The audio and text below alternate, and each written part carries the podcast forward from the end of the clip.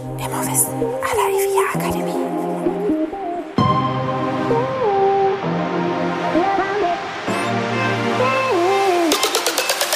Herzlich willkommen bei Immowissen à la IVA Akademie. Wir servieren Ihnen kuriose Geschichten und knallharte Fakten aus der Immobilienwelt.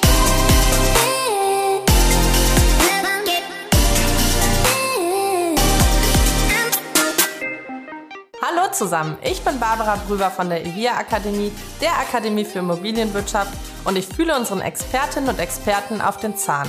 Heute Sebastian Braun. Hallo Frau Prüfer, vielen Dank. Mein Name ist Sebastian Braun, ich bin Rechtsanwalt und Partner in der Kölner Kanzlei Freischäfer Brandt. Ich bin zugleich Fachanwalt für Miet- und WEG-Recht und Fachanwalt für Bau- und Architektenrecht. Im Schwerpunkt bearbeite ich Fälle im Bereich des Bauträgerrechtes, hier insbesondere auf Seiten ähm, von WEGs und als zweiten Schwerpunkt bearbeite ich Fälle im Bereich des Maklerrechts. Hallo Herr Braun, schön, Hallo, dass Sie wieder bei uns eine Podcast-Folge mitmachen. Ich freue mich, danke. Heute möchten wir ein bisschen den Maklern zur Seite stehen. Ja, das muss auch mal sein. Die haben es auch nicht immer leicht. Ja. Und ähm, natürlich diese Folge soll den Maklern auch noch ein bisschen Neuwert mit, äh, also neuwertiges Wissen vielleicht mitgeben. Ähm, und gleichzeitig wollen wir aber auch ein bisschen für die einstehen. An welchen Stellen hapert das denn manchmal? Also wa- warum sind die denn nicht so gut gelitten oft? Ja, das ist mal zu Recht, mal nicht. Also das Problem ist, glaube ich, dass es gibt viele gute Makler, die wir auch vertreten, die leiden unter, unter, unter den schwarzen Schafen der Zunft. Ne? Und man hat eben, im Prinzip kann erstmal jeder, sind so wie die Fußballspielerberater, die sind ja ähnlich, die mag keiner, ne? weil, die, weil die Spieler wechseln, weil die Makler zu viel Geld haben möchten. Ähm, und bei den, bei den Immobilienmaklern, über die wir heute sprechen, ist das Ganze ähnlich.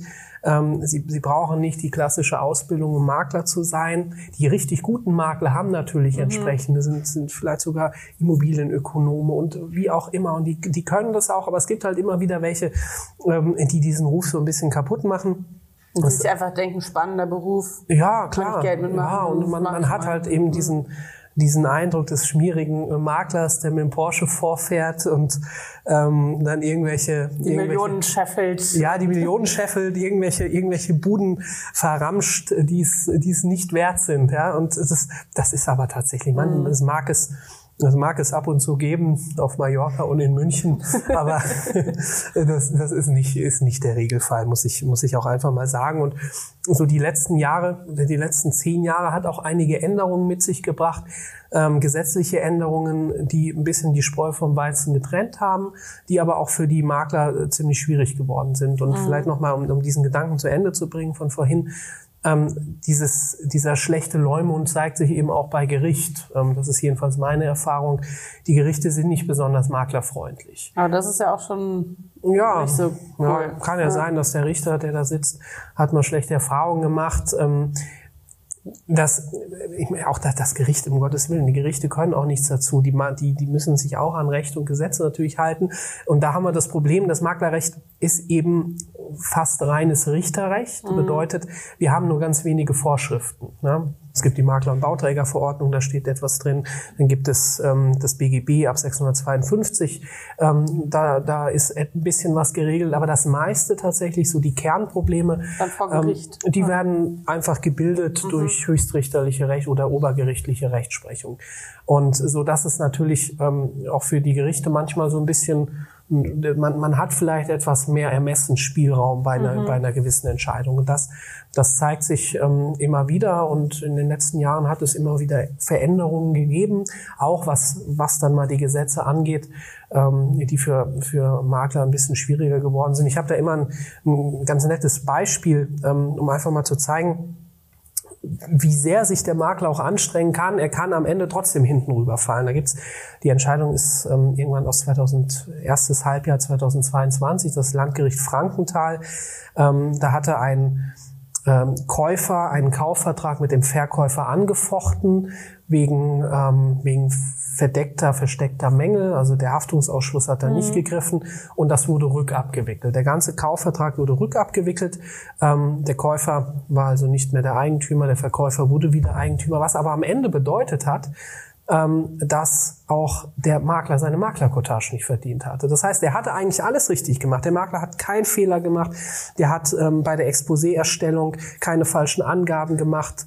Ähm, der hat vermittelt, der hat, hat wirklich, der hat mhm. das Exposé erstellt, der hat viel Arbeit in, in dieses ganze ähm, Projekt reingesteckt, hatte eigentlich dann seine, seine Maklerkotage verdient und plötzlich nach Jahren ist dieser eine erste Streit, wird zu Lasten des Verkäufers ähm, ähm, bewertet durch das Gericht, wohl auch zu Recht. Und plötzlich äh, konnte ähm, der Maklercottage, äh, der Makler auch seine Cottage wieder abdrücken. Ah, das ist ja, ja richtig fies. Das ist richtig gemein, ja. Also ich meine, dann arbeitet man und ja. ich, in der Regel, wenn man das Geld verdient hat, gibt man es ja vielleicht ja. sogar auch schon aus. Also man plant ja mhm. auch damit. Also aus Sicht des Maklers ist das sicherlich gemein. Das muss man vielleicht auch einfach mal so salopp sagen.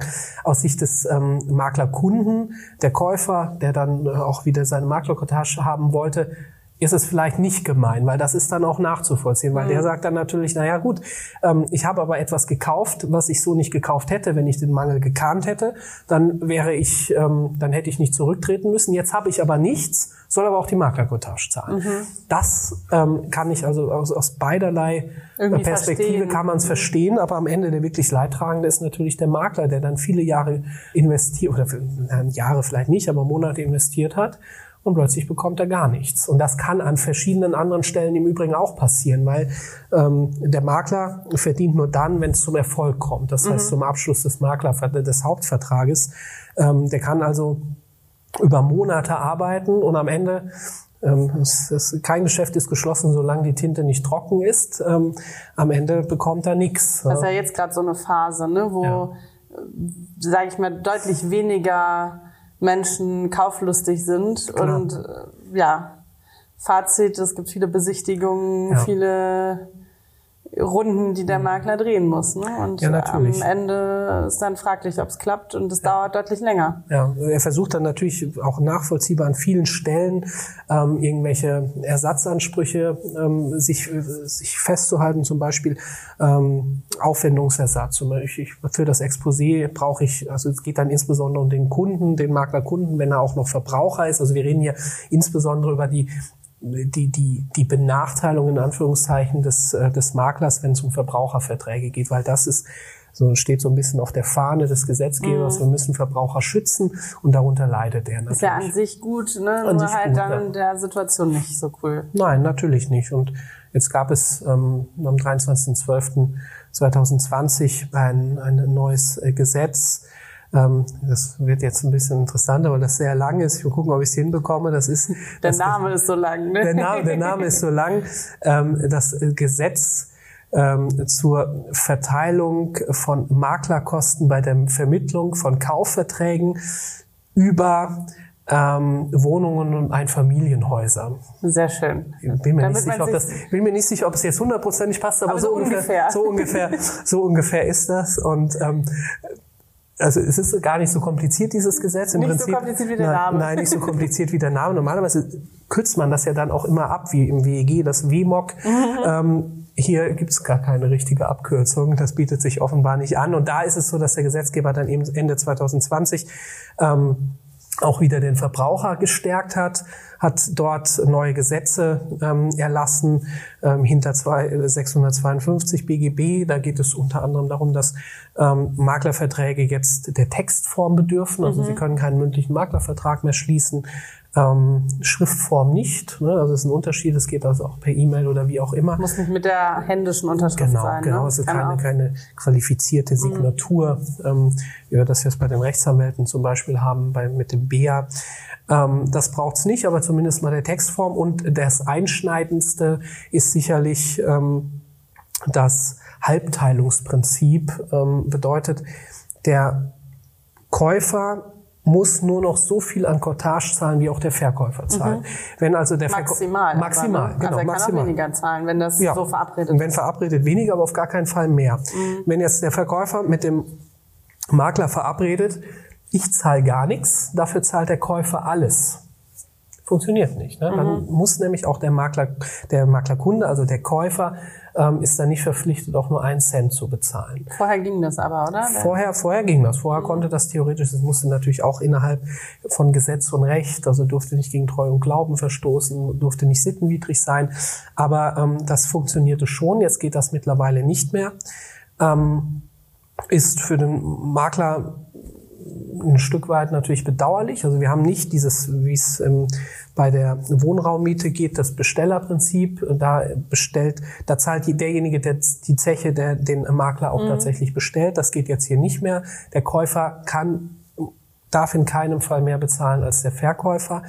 Ähm, bedeutet im Übrigen auch, dass der, der Käufer erst dann bezahlen muss, wenn nachgewiesen ist, dass der Verkäufer gezahlt hat. Ach, okay. Also es geht nicht nur um die Abrede, das heißt, ich habe, man könnte ja meinen, dass der Makler dann gut, ich schließe jetzt mal mit dem Verkäufer mhm. einen, einen, Maklervertrag und schicke dem eine Rechnung, aber der zahlt mir das gar nicht. Mhm. Also der findige Käufer wartet erstmal ab und lässt sich nachweisen, dass, dass das, das Geld auch bezahlt worden ist. Ach, genau. Okay. Und so lange muss er es nicht bezahlen. Ja. Selbst wenn er schon ein Haus gekauft hat oder Wohnung gekauft hat und theoretisch ja. Ja gut, das also die Maklerkotage ist ja ohnehin erst dann fällig, wenn der Kaufvertrag abgeschlossen mhm. worden ist. Ne? Aber das heißt, ihr könnt es ins Unermessliche ziehen, wenn der ja, Verkäufer wenn der, nicht bezahlt. Ja, genau. Genau, ja, das dürfte okay. so sein. Da gibt es jetzt auch noch keine, keine Rechtsprechung. Das kann, kann mir schon vorstellen, dass der, ähm, dass die Gerichte vielleicht die Anforderungen ein bisschen senken und sagen, na ja, vielleicht auch mit, einem Konstrukt von Treu und Glauben. Man kann sich ja vorstellen, dass zum Beispiel der Verkäufer, wenn es ähm, eine juristische Person ist oder von mir ist auch eine natürliche, eine, ein Verbraucher, ähm, wobei es geht natürlich immer nur um die Konstellation Verbraucher und, ähm, und juristische Personen und Unternehmer, ähm, die könnte ja insolvent gehen. Mhm. Und ähm, dann hätte der Makler, hat der Makler ja wieder gelitten. Hat er wieder gelitten. Und ähm, das ist meines Erachtens ähm, gesetzlich nicht geregelt. Da müsste man mal ähm, abwarten, was die Gerichte Meine, dazu der, sagen. der echt Leidtragende mal wieder. Ja, ja, ja. Dann kriegt er von beiden Seiten kein Geld. Ja, so ist es. Ja. Okay. Also wie, auch da also, haben wir wieder äh, Probleme für den Makler werden aufgetan. Ja. Absolut, ja. ja. Kann er sich denn auch irgendwie schützen? Gibt es irgendwas, worauf der achten kann, dass das vielleicht nicht passiert? Oder weiß nicht, gibt es da noch irgendwelche Besonderheiten, die er beachten sollte? Ja, also, also diese Konstellation, da steckt da nicht drin. Ne? Das kann also zum Beispiel dieses ähm, Gerichtsurteil des mhm. Landgerichts Frankenthal, da ähm, hat, er, hat er keine Chance. Also das passiert, da kann man sich nicht vorschützen. Hat das ähm, denn auch was Gutes für ihn? Also das... Äh, dieses äh, Prinzip jetzt gilt, dass eben der Käufer nicht mehr zahlen darf? Nee, für den Makler hat es nichts Gutes. Das ähm, sehe ich hier aktuell nicht, mhm. ähm, weil im Prinzip ist der Status quo, der mal bestand, ist ja nur beschnitten worden. Mhm. Also sie haben also eine, eine, das ist nur Verbraucherschutz, das ist kein Maklerschutz. Ja. Ähm, wir haben äh, natürlich durch die, vielleicht, vielleicht mit einer Einschränkung, die Notwendigkeit, ähm, jetzt Textform anzuwenden. Mhm. Das schützt den äh, Makler natürlich, weil äh, sonst stellt man sich auf den, ich habe überhaupt ich hab gar nichts gemacht, hab, hab noch nie was mit dem, hab nichts mit dem zu tun. Das geht dann trotzdem. Ne? Man kann auch Konkludentenmakler vertrauen, oder konnte man mündlich schließen oder Konkludent. Ähm, das geht jetzt so nicht mehr. Das ist sicherlich ein kleiner Schutz. Aber es gibt dann sicherlich Themen, wie sich der Makler schützen kann und sollte. Und das ist, wenn er Verträge macht, ähm, sollten die entweder über die Verbände, mhm. die sind ja regelmäßig, werden die aktualisiert, oder wenn es um individuelle Themen geht, ähm, zum Beispiel gibt es den qualifizierten äh, Makler-Alleinauftrag, bedeutet, nur ein Makler wird ähm, beauftragt. beauftragt mhm.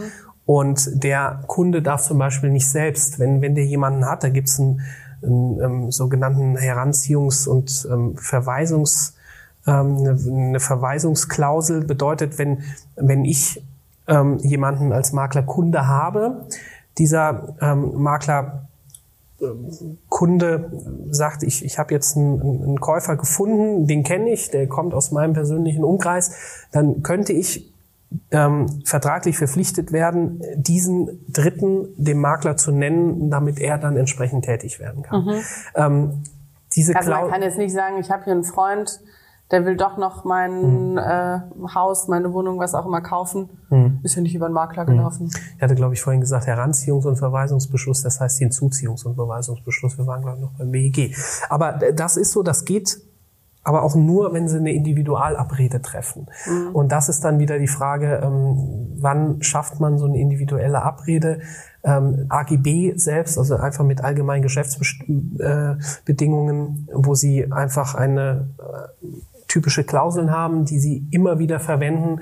So geht das dann zum Beispiel nicht. Ja? Sie müssen das individuell mit dem mit dem Maklerkunden aushandeln. Dann kann so ein so ein ähm, so eine Klausel halten und wirksam sein. Das ist aber sehr schwierig. Das heißt trotzdem das A und O muss sein, ähm, die Verträge sicher zu gestalten. Mhm. Ja? Und da ähm, nicht irgendwelche äh, Klauseln reinschreiben, die aus irgendwelchen Gründen unwirksam sind, wie zum Beispiel so eine Hinzuziehungsklausel und Verweisungsklausel, so dass man, ähm, so dass man sich schlicht absichert. Das ist, das ist ganz entscheidend. Das zweite ist, ähm, denken Sie ans Widerrufsrecht. Das gibt's jetzt zwar schon seit acht Jahren. Das mhm. heißt, der, äh, der Makler muss, wenn wir wieder bei den Verbraucherverträgen sind, also entweder bei Haustürgeschäften oder bei Fern Fernabsatzgeschäften, muss er den Maklerkunden über sein Widerrufsrecht belehren. Das heißt, mhm. sie können, wenn sie nicht über und das passiert immer wieder, und das, ich bin wirklich erstaunt, ähm, dass es immer noch Makler, das sind keine großen Maklerfirmen, klar, also die, die, die Big Player am Markt oder auch diejenigen, die lang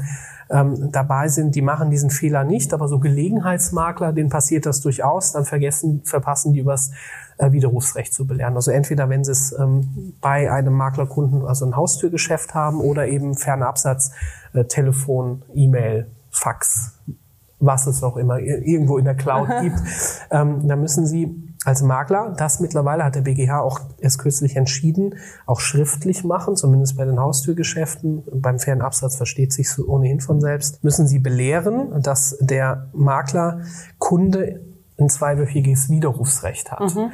Und Sie sollten als Makler auch nicht tätig werden innerhalb diesen, dieser zwei Wochen, weil alles das, was Sie machen und dann widerruft der ähm, Maklerkunde innerhalb von zwei Wochen, ähm, dann kann die ganze Tätigkeit am Ende dann auch wieder ähm, hinten kostenfrei rüberfallen, kostenfrei sein. passiert sein. ähm, Sie könnten äh, den Makler beauftragen, auch im Wissen, ähm, um dieses Widerrufsrecht schon vorher tätig zu werden. Dann wird das quasi aufgelöst. Dann passiert das, das nicht. Das findet man ja meistens vor, ne? Ja, findet Verträgen, man, dass dann steht, ich verzichte ja, genau, genau. darauf und äh, mhm. möchte, dass der Makler jetzt schon tätig wird ja. und nicht erst in zwei Wochen. Ja, also es Weil im schlimmsten Fall ist das Haus oder die Wohnung dann weg. Ja, richtig, richtig. Also das sollte drin stehen, häufig steht es leider immer noch nicht drin. Und ähm, im, im schlechtesten Fall ist es dann so, dann haben Sie, wenn Sie eben nicht übers Widerrufsrecht belehrt worden sind, ein Jahr und zwei Wochen Zeit zu widerrufen. Das heißt, dann ist schon alles abgewickelt. Ja. Und, und dann kann der Käufer nochmal sagen, oh, nee, ich, widerrufe. ich widerrufe jetzt hier übrigens. Und dann ähm, hat er, behält er sein Haus, äh, aber der Makler muss die Cottage zurückzahlen. Ach krass. Das ist äh, sicherlich. Also das wird dann nicht auch auf die zwei Wochen gesetzt, sondern dann. Nein, ein Jahr und zwei Wochen sind es tatsächlich. Hart. Das ist echt hart. Also darauf muss man zwingend achten. Ähm, ein weiteres Thema wäre ähm, die Vorkenntnis zum Beispiel. Also mhm. das ist immer ein Mittel, was gerade der es gibt, ist ja der, die Unterscheidung zwischen Vermittlungs- und Nachweismakler. Der Vermittlungsmakler ist derjenige, ähm, der zwischen den Parteien vermittelt und der äh, die Parteien zum Kaufvertrags Abschluss begleitet, der ähm, Angebote hin und her leitet. Ähm, und der sollte ähm, nicht dieser, auch der, aber das, da ist die Konstellation nicht so häufig, aber der Nachweismakler, der nichts anderes tut, als dem Maklerkunden die Gelegenheit zum Kauf nachweist, der muss sehr darauf achten, dass er weiß, dass der Käufer keine Vorkenntnis hatte. Mhm. Das heißt, ähm, irgendwann komme ich als Nachweismakler und sage, hier hast du die Gelegenheit, da ist ein Objekt, das ist der Käufer und der Kunde reibt sich die Hände, sagt, ja, das mache ich zwar alles, vielen Dank, aber ich kannte das schon. Mhm. Ich habe jetzt eigentlich deine, deine Leistung in Auftrag ähm, in, in Anspruch genommen, um wirklich Kontakt Kontakt zum Kunden zu bekommen, äh, zu dem zum Verkäufer mhm. zu bekommen. Aber ähm, da ich sowohl den Verkäufer kannte, vielleicht kann ich nur seine Telefonnummer nicht oder was auch immer, kannte die, das Objekt und die Verkaufsbereitschaft und sage dann, Edge hatte Vorkenntnis, ähm, ich muss die Cottage nicht zahlen. Das kann passieren. Ähm, es ist so ein bisschen umstritten ähm, und meines Erachtens ähm, ist das, wäre es auch richtig zu sagen, wenn der Makler Kunde von dieser, also derjenige, der die Vorkenntnis einwendet, muss da zumindest darauf hinweisen. Das mhm. sehen aber nicht alle Gerichte so. Also ähm, oberstes Credo beim Makler, erfrage das. Mhm. Frage konkret im besten Fall schriftlich danach. Kennst, Kennst du das? Mhm. Kennst, kennen Sie das Haus? Kennen Sie den Käufer? Haben Sie vor, den Verkäufer? Haben Sie Vorkenntnis? Und wenn Sie das. Aber heißt Vorkenntnis wirklich, also der war doch schon mal drin in dem Haus nee, oder kann das auch sein? Nein. Ich habe gehört, das soll mal verkauft werden. Genau, oder? wenn der drei, drei Voraussetzungen, wenn er die Person des Verkäufers oder der Verkäuferin kennt, wenn er die Verkaufsbereitschaft dieser Person kennt und ähm, als drittes, wenn er das Objekt kennt. Das impliziert das eine natürlich. Aber wenn diese drei... Also eins von denen oder alle nee, drei? alle. Alle drei. Alle mhm. drei. Ja, auch da gibt es auch mal Gerichte, die es ausreichen lassen, ähm, wenn man den Makler den, den Kunden, also mhm. den Verkäufer kennt, vielleicht aber auch nicht dessen Anschrift und Telefonnummer. Da gibt's dann noch so ein bisschen Ermessensspielraum. Aber tatsächlich müssen das schon alles, müssen alle drei Voraussetzungen vorliegen ähm, kumulativ, aber das ähm, passiert nicht so selten, muss ich sagen. Deswegen sollte man sich als Makler äh, da absichern. Und wenn der Maklerkunde dann, der Käufer einmal schreibt, ich habe keine Vorkenntnisse, dann kann er das natürlich hinterher nicht mhm. mehr einwenden. Ne? Also damit ist der Makler dann abgesichert. Genau, genau, ja. Also das wären so Themen, auf die der Makler unbedingt, unbedingt achten, achten sollte. sollte. Ja, weil leicht hat das tatsächlich nicht. Vielleicht nochmal zusammengefasst kurz. Also mhm. was waren jetzt so die Hauptpunkte?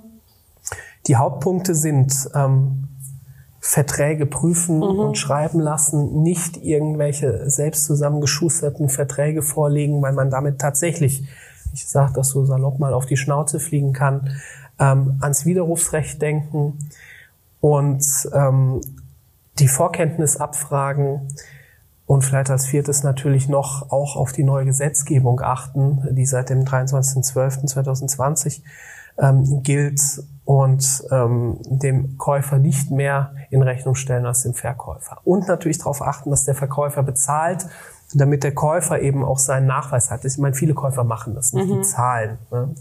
Ähm, aber die können natürlich auch rückwirkend sagen, ich möchte den Nachweis haben und solange du den Nachweis nicht bringst, habe ich einen Anspruch auf Rückzahlung. Ach, das auch noch? Ja, ja, das geht theoretisch. Also nicht nur, wenn ich noch nicht gezahlt habe, sondern... Genau. Ah ja. ja. Wow, also wir sehen, die Makler haben es auch nicht so leicht. Nein, überhaupt nicht. Und ich finde, dass sie es sogar ziemlich schwer haben. Ja. ja, gerade kleine. Also natürlich haben sie diese große, wenn es auch um die Gewerbeimmobilien geht, ne, mhm. ne, da sind sie natürlich in der Vertragsgestaltung viel freier. Dann haben sie auch höhere Kotagen. Ähm, das ist nicht das Thema. Aber so bei Eigenheimen. Ja, bei, bei diesen, bei kleineren Maklern, ähm, nie, es müssen nicht nur die Gelegenheitsmakler sein, mhm. so die vielleicht einmal alle drei Jahre mal ein Haus äh, vermitteln oder nachweisen. Aber es sind schon die kleineren, die die Wohnungen, Eigentumswohnungen, Einfamilienhäuser und so weiter, eben wonach sich dieses Gesetz mit dem unaussprechlichen Namen ähm, auch, auch richtet. Also die haben tatsächlich Probleme. Ja. Mhm. Also das heißt an alle Maklerkunden, bisschen mehr Verständnis, äh, nicht alles ausnutzen vielleicht äh, wäre ganz nett, denn die Makler machen auch ihren Job in der Regel. Ja, das wäre eine gewisse Sensibilisierung, ähm, wäre sicherlich auch da schön. Ähm, wenngleich, ich glaube, dass auch ähm, mhm. mit Verständnis kommen sie da auch nicht weiter. Ich glaube, das Wichtigste ist, gut ausgebildete Makler, die ähm, auch wissen, wie sie sich absichern. Die sich wissen, wie sie sich absichern, die gute Exposés machen, nicht irgendwas in Exposés schreiben, wo sie wissen, das stimmt nicht, sondern nur um das aufzuhübschen. Mhm. Ähm, damit kann man natürlich auch hinten rüberfallen.